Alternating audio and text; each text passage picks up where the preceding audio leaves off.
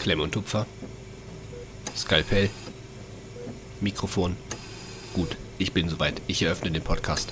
Ja, und damit willkommen zurück.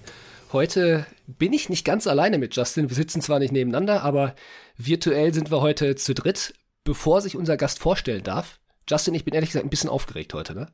Ich, äh, ja, ein bisschen aufgeregt. ich habe ein bisschen Puls heute. Ich weiß auch nicht, woher das kommt, aber leite du uns doch gerne mal wieder ein. Ja, wir machen das wie immer. Also wir hatten es ja schon mal auf Instagram so ein bisschen angekündigt. Ähm, generell wusstet ihr ja, was wir ungefähr so machen wollen und heute ist dann quasi auch ja Premiere. Und zwar haben wir uns ja überlegt, dass wir vielleicht mal versuchen, die verschiedenen Fachrichtungen so ein bisschen zu beleuchten.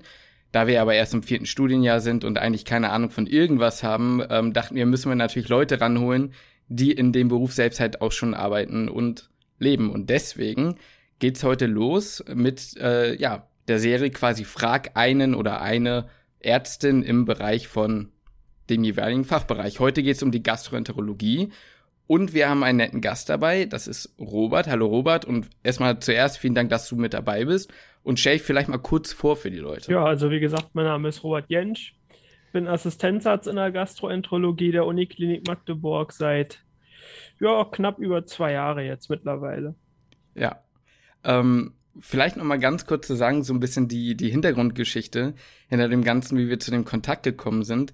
Robert, wir hatten es ja schon mal so ein bisschen angeteasert, ist quasi ein Ex-Kommilitone von uns und hat uns damals, ähm, das ist mittlerweile auch schon wieder zwei Jahre her, mit viel ähm, Engagement und völlig kostenfrei, muss man an der Stelle auch mal sagen, durch die Biochemie gebracht. Das ist, äh, ich sag mal, bei uns an der Uni jetzt nicht das ganz beliebteste Fach so im dritten, vierten Semester und deswegen auch hier nochmal, ich weiß nicht, wer das jetzt hört von unserer Uni, aber vielleicht nochmal einen Namen von allen. Nochmal vielen Dank, dass du das gemacht hast, weil du auf jeden Fall mir den Arsch damit teilweise echt gerettet hast. Ja, mir auch, auf jeden Fall.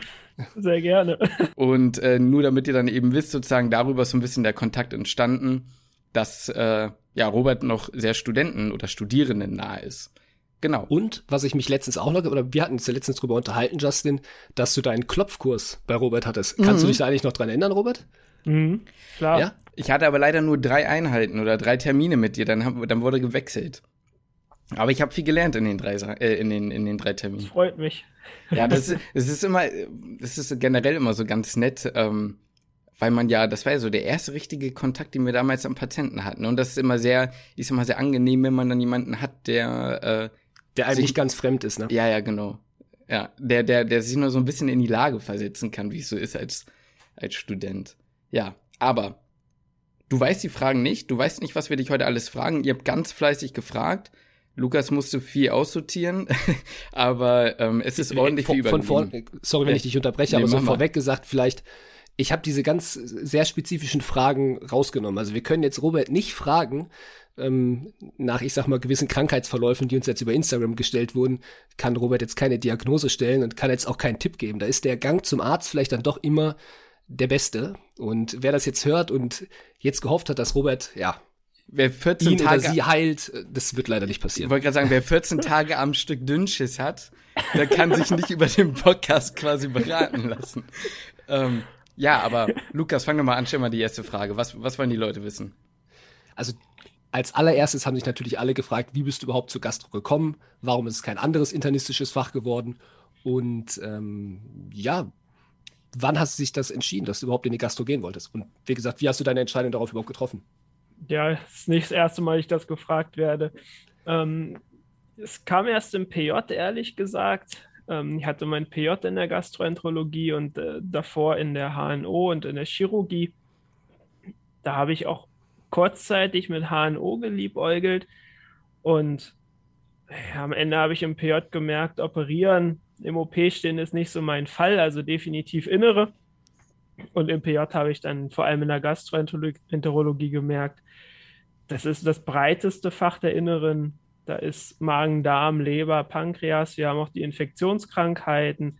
Ähm, es ist nicht so eintönig, wie man sich das vorstellt, oder auch nicht so eklig, wie man denkt, sondern es ist schon ein relativ komplexes Fach, wo man auch viel machen kann. Ja. ja. Und ähm, das ist ganz witzig, dass du schon so ansprichst, weil du hast jetzt schon einige Fragen auch schon so leicht angerissen, so diese typischen Klischees wie, was ist es besonders eklig und äh, was macht man eigentlich so den ganzen Tag? Aber was mich noch, bevor du, was du da, ja, viel, viele haben gefragt, steht man den ganzen Tag nur am Endoskopieren? Haben wirklich viele gefragt. Äh, aber da kannst du ja gleich vielleicht mehr zu erzählen. Aber was mich noch interessieren würde, ähm, zwei Sachen. Wenn du nicht in die Gastro gegangen wärst, welches Fach wäre es dann in der Inneren gewesen? Und wenn es nicht die Innere gewesen wäre, wäre es dann HNO gewesen oder was wäre es dann geworden?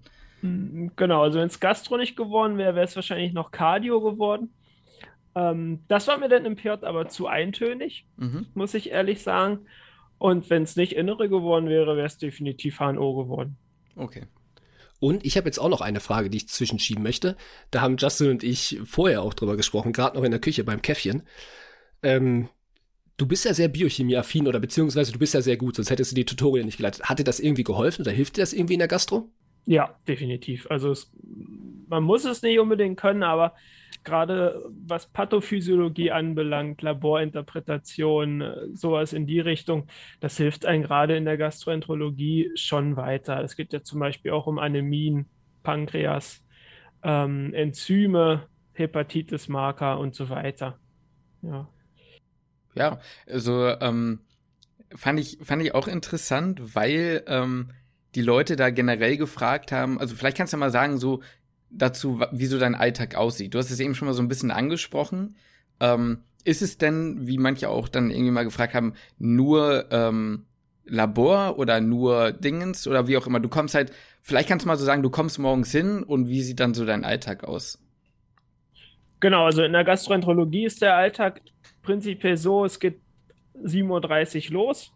Man bereitet langsam die Visite vor, guckt, welche Patienten werden planmäßig entlassen, welche bleiben da, welche Diagnostik ist für den Tag geplant oder für die nächsten Tage, wo muss man telefonieren, wo muss man anmelden, sowas in die Richtung, spricht sich mit der Pflege ab, wie der Plan für einen Tag aussieht, wie viele Patienten planmäßig kommen, wie viele zum Beispiel übernommen werden sollen von anderen Stationen und so weiter. Dann geht man durch, Meistens ist man oder im Regelfall sollte man zu zweit sein, macht die Visite, guckt schwerpunktmäßig, was ist neu, was hat sich verbessert. Ähm, die Laborwerte guckt man im Verlauf an, die im Optimalfall schon abgenommen sind. Ansonsten muss man darauf noch warten. Ähm, stellt man Antibiosen um, ist an der Kurve was zu optimieren. Sowas alles. Mhm. Ja. Nach der Visite kommen meistens dann die Neuaufnahmen und die Entlassung. Also man macht Briefe oder hat die schon fertig und entlässt die Patienten und ähm, nimmt die neuen Patienten auf. Also macht Anamnese, Untersuchungen, klärt die Patienten für Untersuchungen auf. Meistens in unserem Fall dann natürlich Magen-Darm-Spiegelung. Und ähm, ja, schaut sich prinzipiell, falls noch nicht passiert, die Labore im Anschluss an. Also es kommt immer ein bisschen drauf an, was uns zum Beispiel sehr beeinträchtigt oder beeinflusst ist. Gibt es PJler, gibt es keine PJler, müssen wir die Blutabnahmen machen oder nicht? Ähm, davon hängt unser Alltag auch so ein Stück weit ab. Besprechungen gibt es auch mehrmals die Woche. Tumorkonferenzen morgens, Mittagsbesprechungen, wo die Neuzugänge besprochen werden, Therapie besprochen wird, Verläufe besprochen werden, vielleicht schwierige Fälle mit den Oberärzten durchgegangen werden. Und wenn das alles erledigt ist, kommt in der Regel kurz nach dem Mittag oder am frühen Nachmittag die Oberarztvisite. Also man geht nochmal alle Patienten in Ruhe durch, plant die weitere Diagnostik, die weitere Therapie und in, bei kritischen oder unklaren Fällen geht der Oberarzt dann auch immer zum Patienten und spricht mit dem, wie er sich das vorstellt. Wann würdest du denn sagen, hast du so Visite gelernt? Also, das kam auch häufiger mal die Frage, ja, wann, also wann lernt man das denn? Das ist ja, ich sag mal, ein Anamnesegespräch, das hat man vielleicht beim Klopfkurs oder man lernt das mal so ein bisschen theoretisch in der Uni, bekommt das so vorgelegt, man soll dem Patienten zuhören, soll sich eine halbe Stunde gefühlt Zeit nehmen. Ähm, aber das ist ja, ist ja in der Realität auch nicht immer so. Ist es so, dass du, ich sag mal, ins kalte Wasser geworfen wurdest und es war einfach, okay, jetzt probier dich einfach mal aus oder hast du das dann auch schon im PJ gelernt? Wie du richtig eine Visite machst, richtig eine Anamnese durchführst? Also das habe ich tatsächlich im PJ gelernt und zwar kurioserweise am meisten in der Chirurgie. Ja. Weil die haben mich da auch teilweise die Visite machen lassen. Okay. Ja, also es ist sehr davon abhängig, wer betreut. Und bei mir waren es kurioserweise die Chirurgen, bei denen ich die Visite gelernt habe, würde mhm. ich sagen. Wurdest du auch richtig angeleitet oder ich sag mal, war es ein Sprung ins kalte Wasser? Nee, die haben, also die waren natürlich immer dabei, ja. Also ein Pörtler macht nicht alleine Visite, das ist, mhm. sollte so sein. Und die haben dann richtig angeleitet, was ist zu fragen, was ist zu beachten. Und wenn man irgendwas falsch gemacht hat oder unzureichend, haben die natürlich ergänzt und korrigiert. Hm. Ja, das ist eigentlich interessant, weil das so ein bisschen so ein, ähm, wenn man noch im Studium selbst ist, immer so ein, so, ein, so ein heikles Thema, weil ich oft das Gefühl habe, dass die, also man scheißt sich dann doch auch oft relativ krass ein, so dass man Angst hat, so wie kriege ich das ja, später alles hin und so. War das bei dir auch so? Oder ja, also war bei dir auch so und irgendwann ja, hat sich das so eingegroovt, meinst du? Ja klar, es ist normal. Gut, hast, hast, du, hast du jetzt noch Momente, wo du sagst, oh, jetzt scheiße ich mich auch immer noch mal ab und zu ein oder bist du da jetzt komplett souverän und abgeklärt? Das, äh, ja, ist schwierig, also schwierige Sache. Also ich muss sagen, seit ich meine Intensivstation-Rotation hatte, deutlich seltener. Mhm. Aber mhm. natürlich gibt es immer noch Momente, wo man nicht weiß, was ist jetzt los. Ein Patient kackt auf gut Deutsch plötzlich ab und man weiß nicht, woran es liegt. Ja. Ähm, das sind schon Momente, da weiß man auch manchmal nicht. Mhm. Was macht man jetzt? Aber hast du da quasi dann noch einen, also immer das Gefühl gehabt, dass du ein Backup hast mit einem Oberarzt oder einer Oberärztin? Oder hast du manchmal das Gefühl gehabt, oh Scheiße, jetzt hängt es echt an mir ab? Also von mir ab? Meistens hat man schon im Hinterkopf, dass es noch ein Backup gibt. Es gibt aber auch Situationen, da denkt man, Scheiße. Äh, es ist keiner da, sag ich mal. ja. Krieg ich Albträume, fang jetzt schon an zu schwitzen, sag ich dir ganz ehrlich. Oh Mann, ja, aber voll interessant. Du bist ja momentan jetzt auch in der Notaufnahme, ne? Genau, genau. Ja. Was, was kommt denn da so rein? Also vielleicht, man muss ja, man muss ja noch mal dazu sagen, ähm, es hören uns ja auch noch einige schon, die vielleicht noch in der Schule sind oder vielleicht noch gar nicht studieren und irgendwo so dazwischen sind, dass die vielleicht mal eine Vorstellung haben, womit hast du so vom Krankheitsbild so zu tun? Was, vielleicht ist Notaufnahme und so eine Station noch mal was anderes, aber generell, was, was siehst du so am Tag? Genau, also das ist definitiv was komplett anderes. Äh, auf Station sieht man relativ fachspezifische Krankheitsbilder. Also in unserem Fall äh, Bauchspeicheldrüsenentzündung, also Pankreatitis, Leberzirrhosen, ähm, gastrointestinale Blutungen von oben, unten, überall, alle möglichen Krebsarten, die es gibt, von oben bis unten, Leber, Bauchspeicheldrüse. Und äh, in der ZNA sind wir ja nicht Gastro oder Cardio, sondern da sind wir ja die Internisten. Also da mhm. sieht man wirklich alles. Da sieht man Brustschmerzen, Herzinfarkte, ähm, Bauchschmerzen, auch die gleichen Krankheitsbilder wie auf Stationen, Blutabgänge, Rektal oder Blutbrechen. Alles, eigentlich alles, was Bauch, Brustschmerzen ist, Unwohlsein, Erbrechen, Durchfall. Alles, was kein anderer machen will, sagen wir manchmal mhm. ist dein Innere am Ende des Tages. Ja. Würdest du denn, oder was würdest du denn sagen, ist jetzt auf Station dann so dein, sagen wir mal, täglich Brot und wie sieht so der, in Anführungszeichen, so das typische Patientenklientel so bei dir aus? Was, womit beschäftigst du dich da so tagtäglich? Ja, es, es gibt bei uns, wie gesagt, ganz viele Leberzirrhose-Patienten, also häufig Alkoholiker, muss man auch sagen, meistens relativ einfach gestrickte Patienten, mit denen man auch eigentlich ganz gut arbeiten kann, meistens, zumindest von unserer Seite aus. Die Pflege sieht das häufig ein bisschen anders.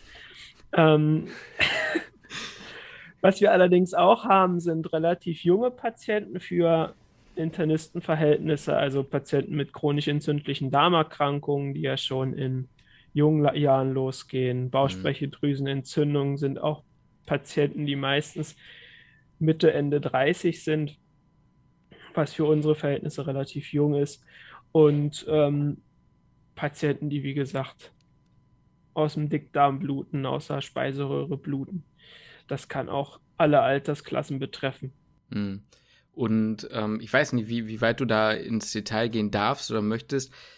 Kannst du vielleicht mal ähm, sowohl einen, also irgendwie mal einen Fall vielleicht nennen, der dir besonders im Kopf geblieben ist, vielleicht auch mal was im Rahmen des möglichen Witziges oder ja, vielleicht mal so deine schlimmste, eine lustige oder auch eine schöne Erfahrung, irgendwie sowas in der Art, ist egal was, einfach irgendwas, was in den Kopf kommt? Ja, es gibt schlimme Erfahrungen, gibt es natürlich, die bleiben meistens am besten im Kopf, muss man mhm. ja sagen, ja. Mhm. Ähm, es gibt aber auch viele schöne Erfahrungen, ja. Also zum Beispiel, was ich gerade als PJler damals immer sehr schön fand auf der Gastro, was mich auch immer so in die Richtung ge getrieben hat, waren die Patienten mit Bauchwasser. Dann nimmt man eine Nadel, steckt eine Nadel im Bauch und lässt das ganze Zeug ab und danach ist der Patient sieben Kilo leichter. Das fand ich immer sehr, sehr befriedigend. ja. muss, ich, muss ich schon sagen. Ähm, andererseits gibt es natürlich auch viele, muss man wirklich ehrlich sagen, frustrane Verläufe, gerade Krebspatienten mhm. gehen einem teilweise sehr nahe, die sich teilweise innerhalb von wenigen Wochen sehr schnell verschlechtern und wo man auch weiß, man kann diesen Menschen nicht wirklich mehr viel Gutes tun. Mhm. Ja, die kommen teilweise zur Schmerzeinstellung auf Station noch von zu Hause und innerhalb von zwei Wochen sind die dann so schlecht, dass sie nicht mehr aufstehen können und man sieht von Tag zu Tag den, den Verfall einfach. Ja. Mhm. Hast du Probleme damit, damit umzugehen?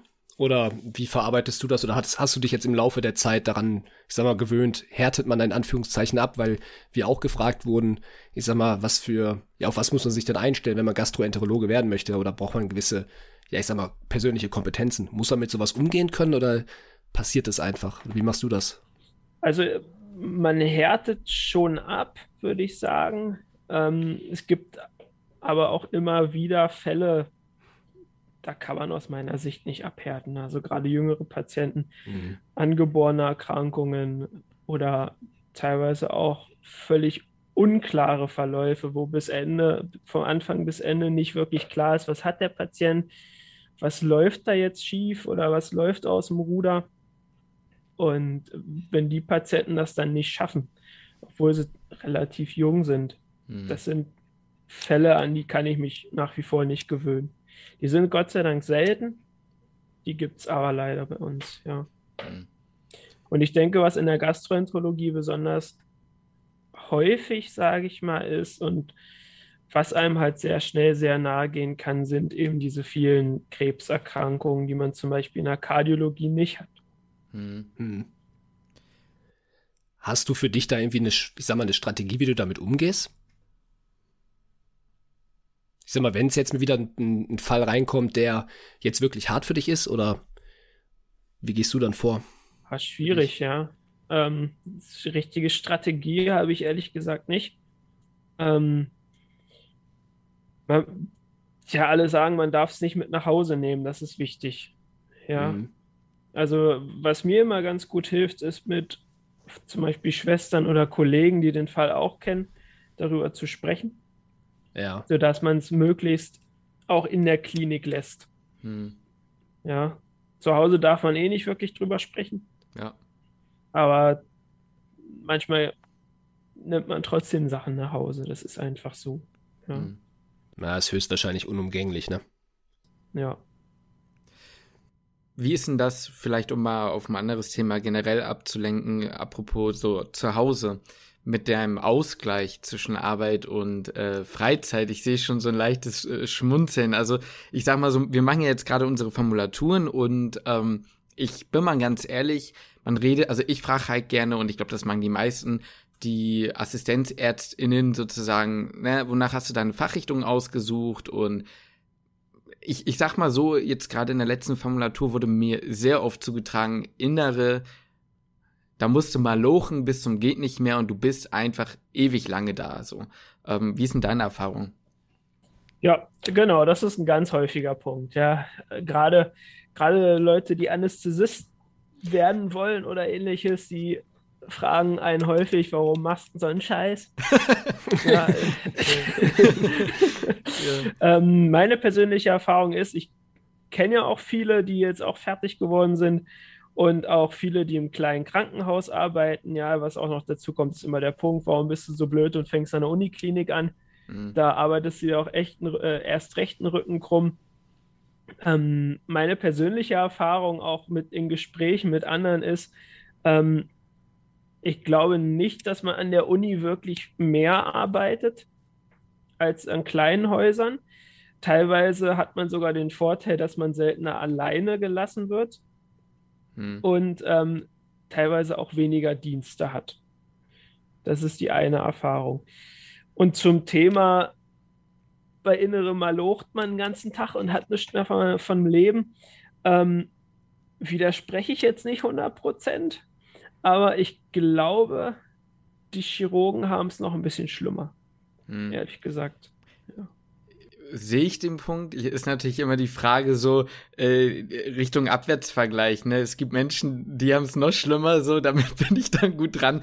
Ähm, mal vielleicht so, was ist denn so der Durchschnitt? Ich weiß nicht, ob du das sagen darfst. So, so deine Durchschnittsarbeitszeit. Also ähm, ich, ich, ich würde jetzt mal meine Hand in, einfach mal aus dem Fenster halten und sagen, du arbeitest länger als deine offizielle Dienstzeit am Tag. Oder, ne? Also auf der Station war das tatsächlich selten der Fall, Ach, muss ich krass. ganz ehrlich sagen. Ja. Okay. Ähm, jetzt in der Notaufnahme häufig, mhm. das stimmt. Und auf der Intensivstation, wo ich auch schon war, waren Überstunden auch eher selten. Ah, okay. Muss man, also es kommt drauf an, wo man arbeitet. Und auch drauf an, wie man arbeitet. Mhm. Ja. Ja, klar, das äh, Also würdest du sagen, Freizeitgestaltung ist auch in der inneren immer noch durchaus im Rahmen des Möglichen. Im Rahmen des Möglichen definitiv. Bereust du deine Entscheidung bisher oder bist du zufrieden, so wie du, wie du gerade verfährst? Ich bin momentan zufrieden. Mhm. Muss ich Wür sagen, ja. Würdest du auch wieder in die Gastro gehen? Ja, definitiv. und was hat dir bisher am meisten Spaß gemacht? Also, du meinst jetzt intensiv hast du Station und äh, Not Notaufnahme bis jetzt. Was ist bisher am coolsten? Äh, am coolsten definitiv Notaufnahme. Mhm. Aber auch am anstrengendsten.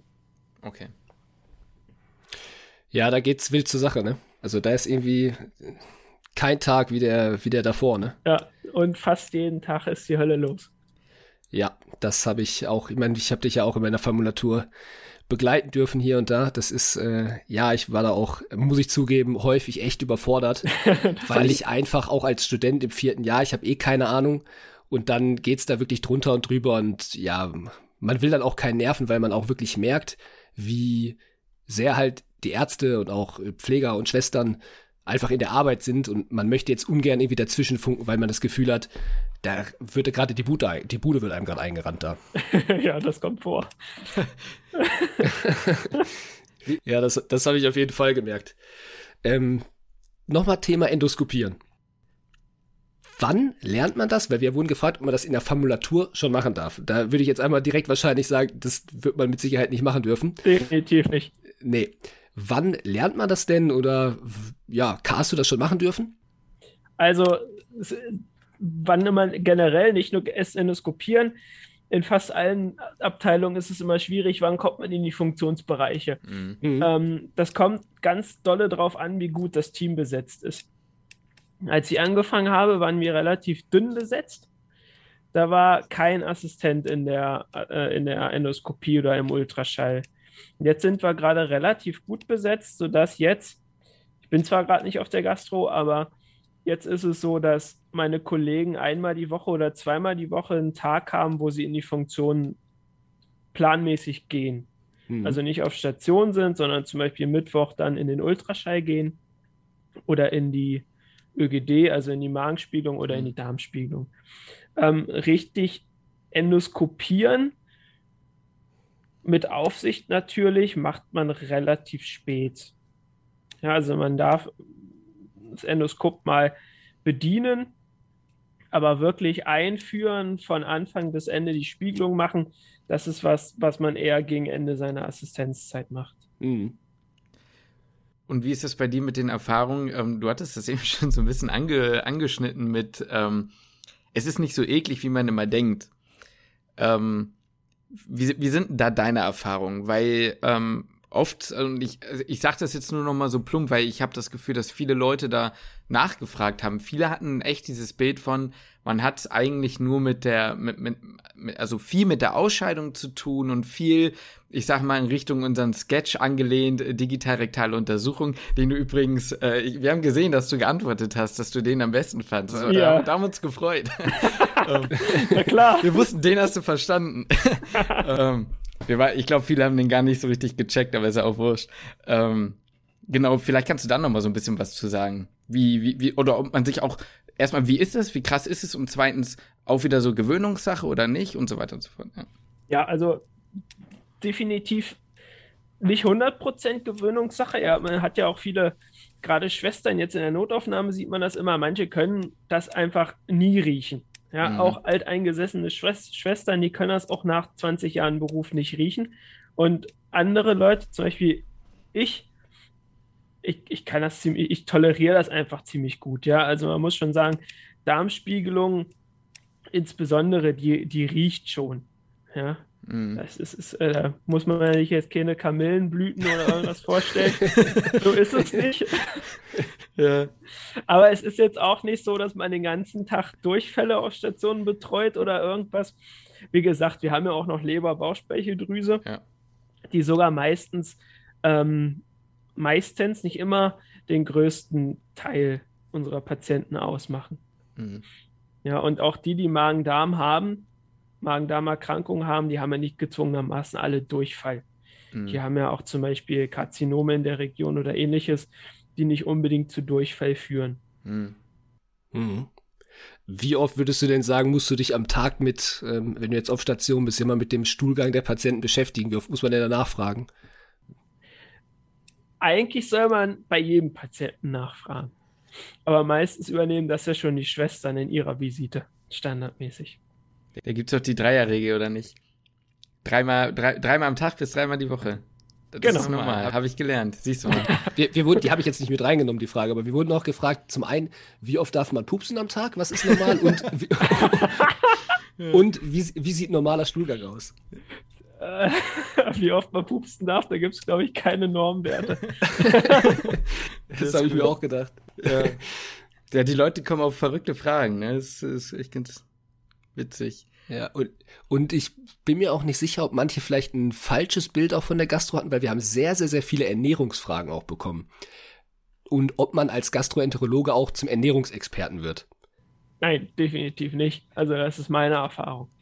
Da muss ich sagen, haben wir auf der oder in der Uniklinik Ernährungsschwestern, die das machen. Mhm. Und richtige Diätberatungen gibt es tatsächlich eher in der Diabetologie, also Richtung Endokrinologie. Bei mhm. uns so gut wie nicht. Ja. Also ich sag mal, das Thema Ernährung ist bei euch jetzt gar nicht so groß geschrieben, wie man das vielleicht in der Gastro erstmal denkt. Hast du das eigentlich in, ich sag mal, Freunden, Bekanntenkreis auch das, ich sag mal, die Ernährungsberatung von dir in gewisser Weise einholen wollen oder besteht dir das Missverständnis da jetzt nicht so? Äh, doch, das gibt es tatsächlich. Das sind meistens einfache Fragen. Meistens, äh, ja, ich habe Bauchschmerzen, wenn ich dies und das esse, ist das jetzt eine Unverträglichkeit oder mhm. ähm, andersrum gefragt, wenn ich Verstopfung habe, was soll ich da essen? Also mhm. solche Fragen kommen da. Es geht jetzt nicht um Fragen, was esse ich am besten, wenn ich in zwei Wochen fünf Kilo abnehmen will. Mhm. Solche Fragen kommen nicht oder selten. Wie oft wirst du denn generell so von Familien und Bekannten gefragt nach Rat, jetzt unabhängig ob Ernährung oder generell so Medizin? Mhm. Tatsächlich gar nicht so oft, muss ich sagen. Also nicht so, dass es nervt. Nee, vielleicht ein, zweimal im Monat. Hm. Na gut, das ist wirklich, das ist wirklich nicht so ganz häufig. Kommen denn, ich sag mal, psychosomatische Erkrankungen ähm, ich sag mal, wann klärt man die ab? Wie oft klärt man das so ab? Und hat man das auch als Gastroenterologe immer im Hinterkopf? Weil ich sag mal, das kann ja auch mal von der Psyche kommen, ne? Ja, gerade in der Gastroenterologie ist das sehr häufig äh, psychisch bedingt. Bauchschmerzen, Reizdarm oder irgendwas in die Richtung. Mhm. Ähm, und andersrum, gerade die Patienten mit chronisch entzündlichen Darmerkrankungen haben natürlich dadurch, dass sie ständig Durchfall haben oder ständig schleimigen Stuhlgang auch immer eine psychische Komponente dabei, was ja auch in völlig normal ist. Hm. Ja, da dreht man natürlich irgendwann ein bisschen durch, wenn man immer damit zu kämpfen hat oder oft. Hm. Hast du zufällig das, äh, hast du zufällig das Buch Damen mit Charme gelesen? Hm, ja, tatsächlich. Ich habe es nämlich nicht gelesen und ähm, das hat ja eigentlich eine ziemlich gute Bewertung. Kannst du das Buch empfehlen als Fachmann, sag ich mal? Definitiv, ja. Das ist ja, ja. Das ist ein wirklich schönes Buch, einfach und schön geschrieben, mhm. aber halt natürlich auch von einer mittlerweile ja auch Ärztin, die sich ja in ihrer Doktorarbeit mit den ganzen Geschichten, über die sie schreibt, ziemlich intensiv befasst hat. Mhm.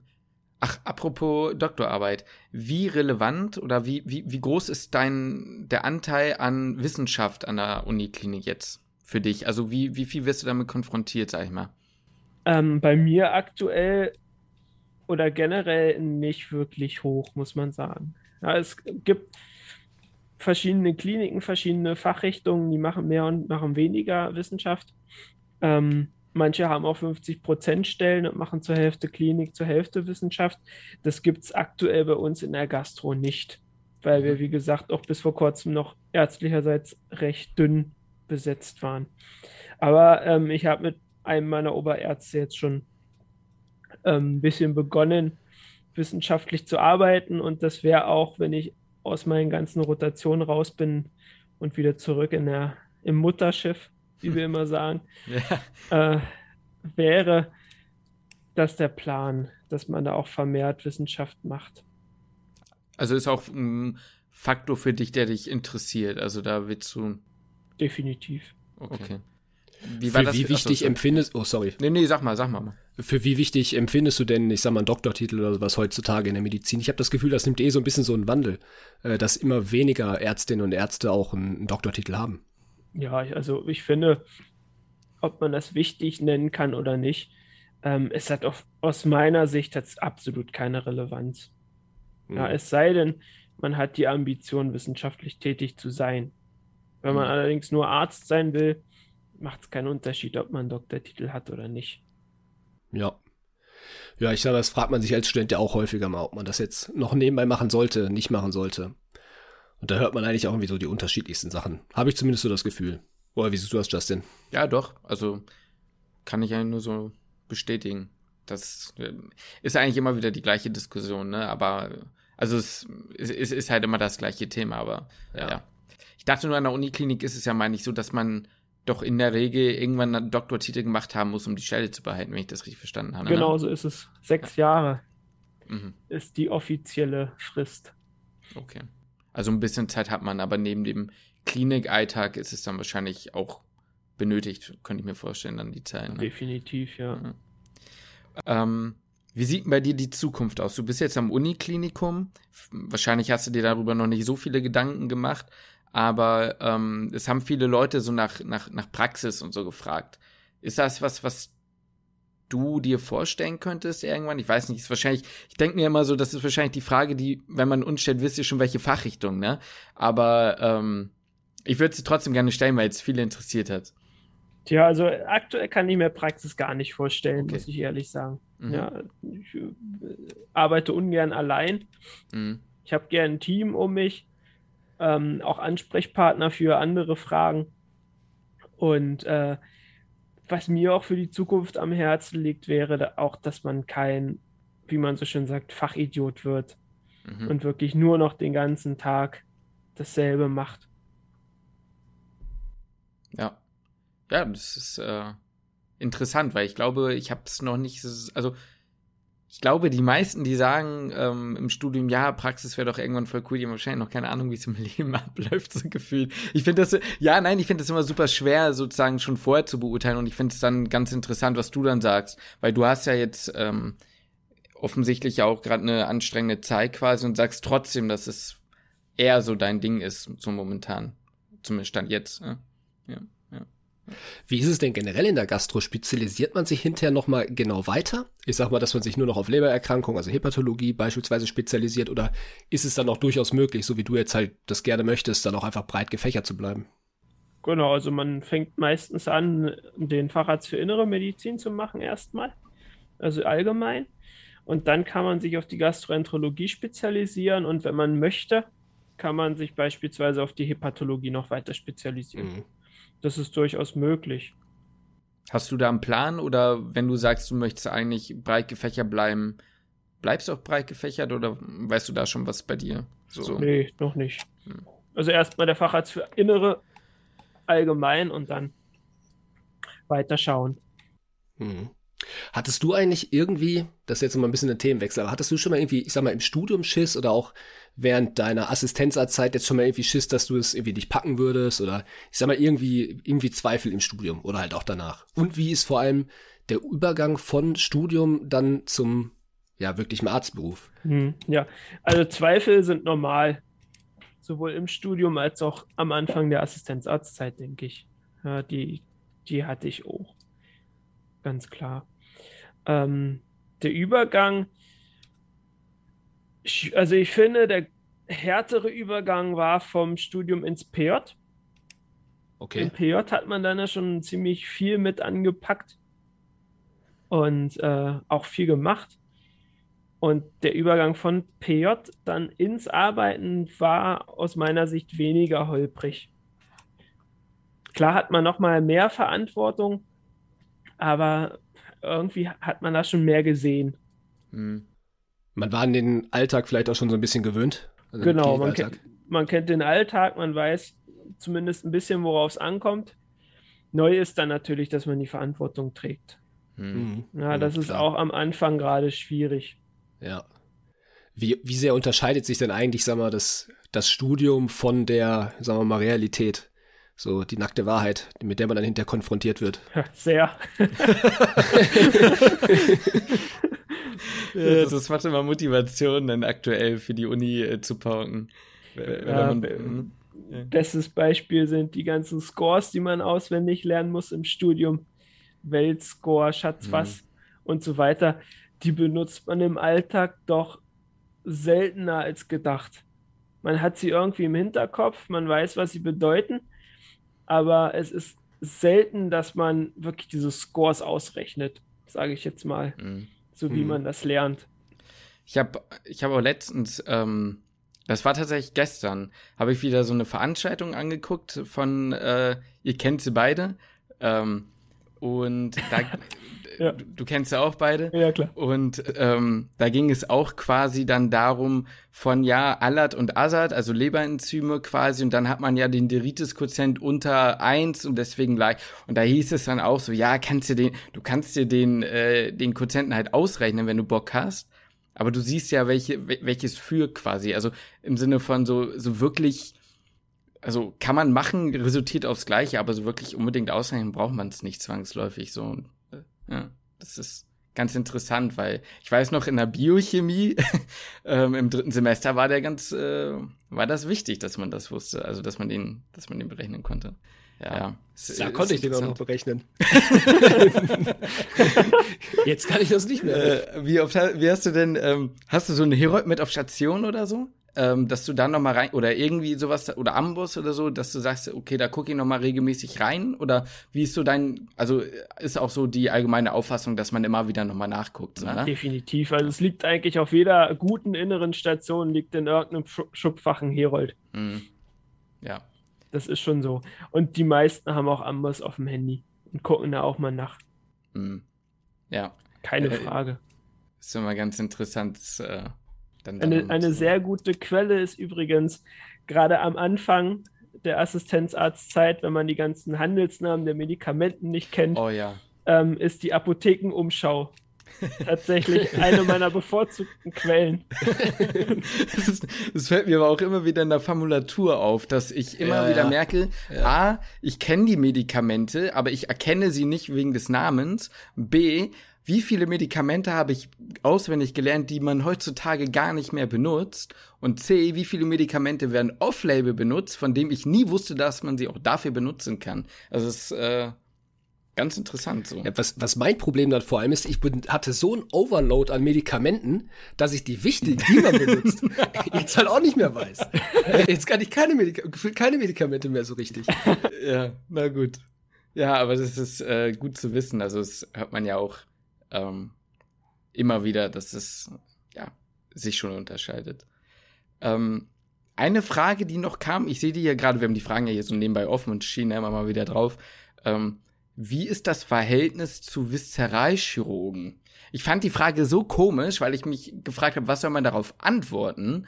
Aber ähm, ja, wie ist da so die Zusammenarbeit? Das ist tatsächlich eine sehr gute Frage, Ui. mit der ich nicht gerechnet hätte, weil wir viel mit Viszeralchirurgen zu tun haben. Ja, siehst du. Ähm, Im Rahmen von Tumorkonferenzen, aber auch im Rahmen von alltäglichen Arbeiten. Bestes Beispiel ist die Gallenblasenentzündung, ähm, die eigentlich heutzutage eher ein chirurgisches Krankheitsbild ist, weil der heutige Maßstab ist, rausnehmen auch während der akuten Entzündung mhm. was eine relativ neue Entwicklung ist.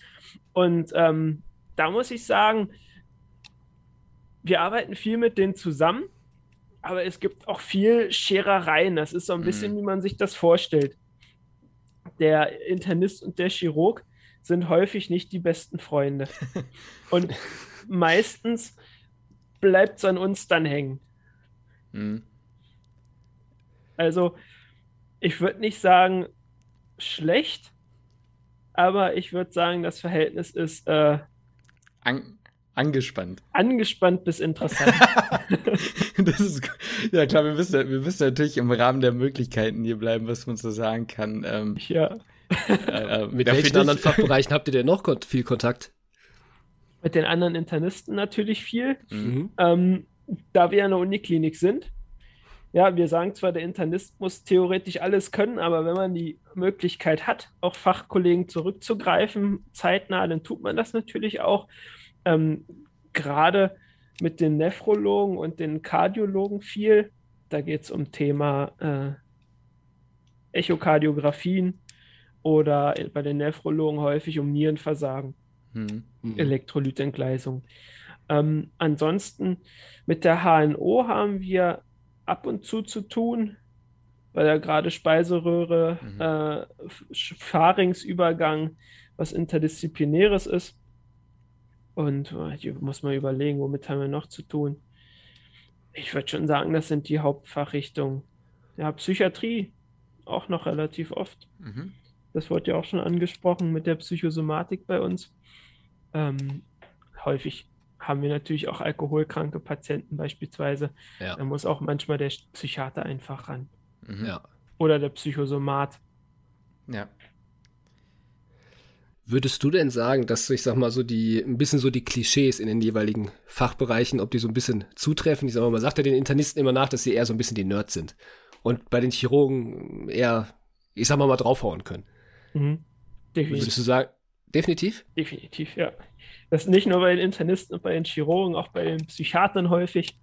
Ähm, das kriegt man in der Notaufnahme ja besonders schön mit. Du, du, sagst halt immer so, dann sieht man, die, dann sieht man das Exemplar besonders gut. ja. ja. ja, es ist schon so. Der Internist sitzt meistens am Rechner und tippt. Ja. Der Chirurg rennt meistens rum. Und äh, die Anästhesisten sind eigentlich auch immer die coolen, lockeren. Interessant. Interessant. Ja, muss, man schon, muss man schon sagen. Und den, ohne den Leuten zu nahe treten zu wollen, die Psychiater kennt man meistens auch relativ zügig.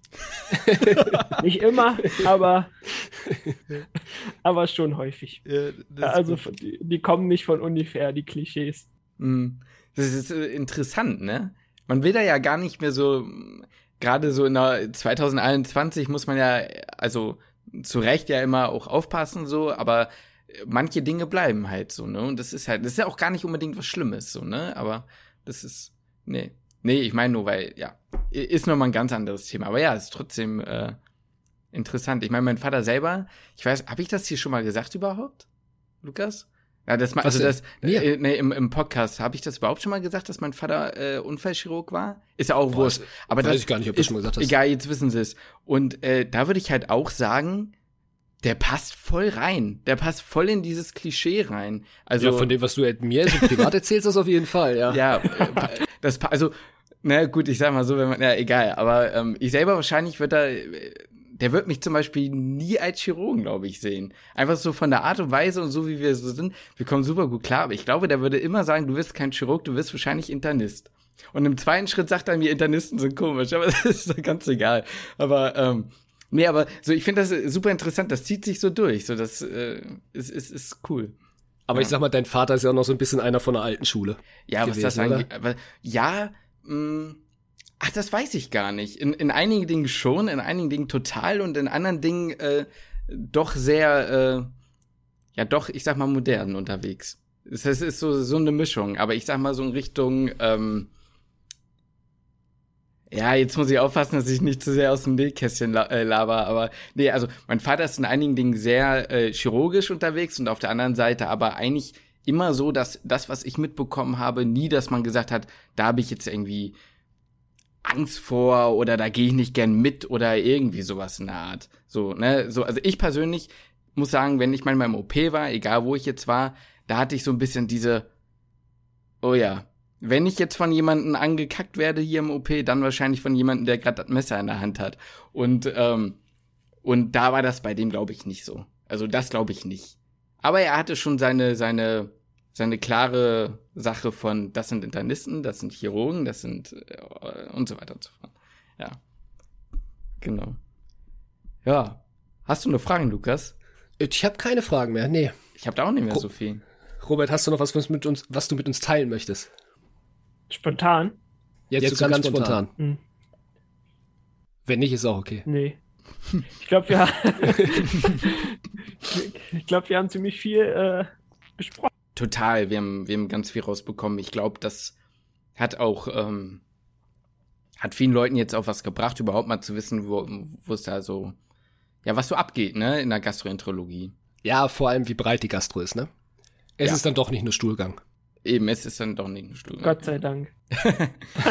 und, und was man natürlich auch sagen muss, ist, ähm, dass wir mit dir natürlich, das können wir mit anderen natürlich nicht, nochmal so ein bisschen diesen Übergang zwischen Studentenleben oder die Funktion als Studierenden und dann halt als junger Assistenzarzt ähm, dann auch nochmal so ein bisschen aufarbeiten konnten. Und das ist dann am Ende doch irgendwie am Anfang, wo jedem gleich ging.